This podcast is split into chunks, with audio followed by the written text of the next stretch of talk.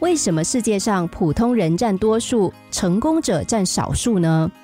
原因很简单，因为大家都喜欢选择相同的道路，安全、风险低，前进的时候不那么痛苦。不过，总有些人埋头于自己更感兴趣，但大多数人也许不以为然的那件事，不停的钻研，哪怕所有的人都不赞同，他们还是孜孜不倦，而且兴致勃勃的寻找答案。这种异类就是偏执狂。桑德斯上校退休之后，在高速公路旁边开了一家小饭店，饭店中最受欢迎的菜就是他发明的炸鸡。不过后来高速公路改道他处，他的生意一落千丈，只好关门歇业。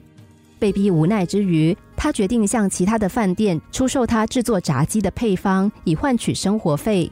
在推销炸鸡配方的过程中，很多饭店不但不愿意购买他的配方，还对他冷嘲热讽，说他是痴人说梦、异想天开、痴心妄想，嘲笑声不绝于耳。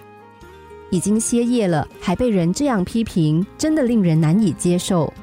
可是桑德斯上校始终没有放弃，他开着车走遍了全国，见到饭店就进去推销炸鸡配方。终于在被人拒绝了一千零九次之后，有人同意购买他的配方。从此，有着炸鸡配方的连锁店就开遍了全世界。你一定知道，那就是肯德基。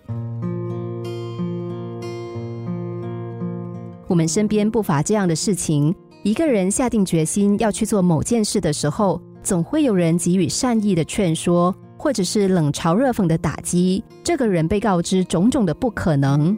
如果没有足够强大的内心去和周遭的力量抗衡，很可能就会选择妥协，放弃原本的计划。缺乏坚持到底的勇气，这也许就是很多人之所以平凡的原因。